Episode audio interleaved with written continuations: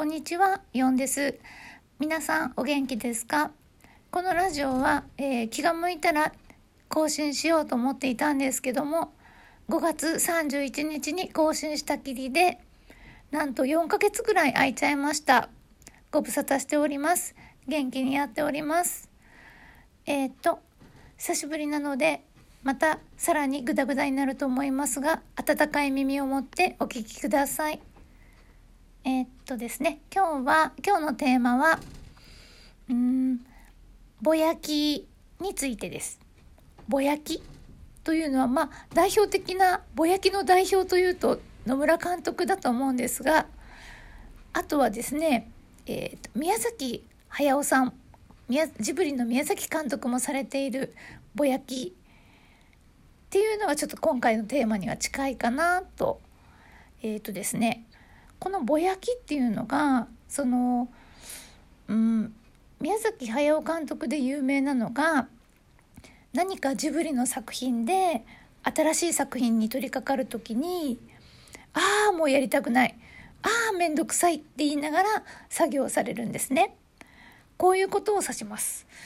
えっ、と私も今回あの福岡に台風が来るということで一昨日ぐらいからバタバタあの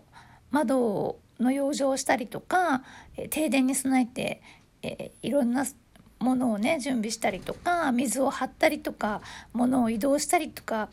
あの通常じゃない、え状態になったんですけどそれを戻す時の作業が今日もあのそれに追われてるんですけど結構面倒くさくてあのそうなんですよ私片付けとかお掃除とかあんまり好きじゃないんですね。なのでそういったことをする時にあの使う技というか、えー抑圧を持たないっていう技なんですけどえっ、とですねもう嫌だな面倒くさいなやりたくないなああもううざいなとかはネガティブな言葉を遠慮なく独り言で言い放っちゃうんですね。これってすごくあのなんだろう簡単なことなのに意外とみんなやってなくて独り言だから自分しか聞いてないし好きなこと言えばいいんですけど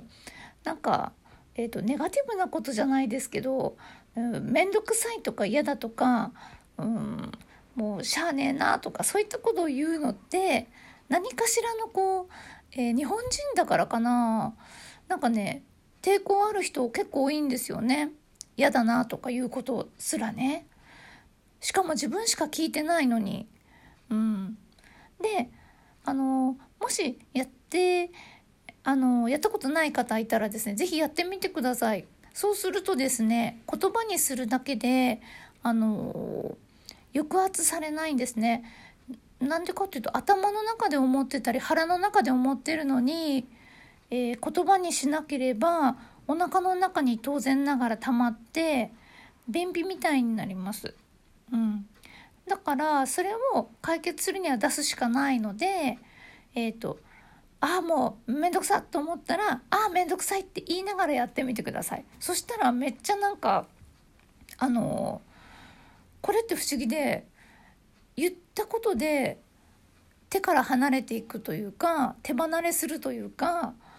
あのめんどくさいめんどくさいやだやだって言いながらすると面白くなってきたりするんですね。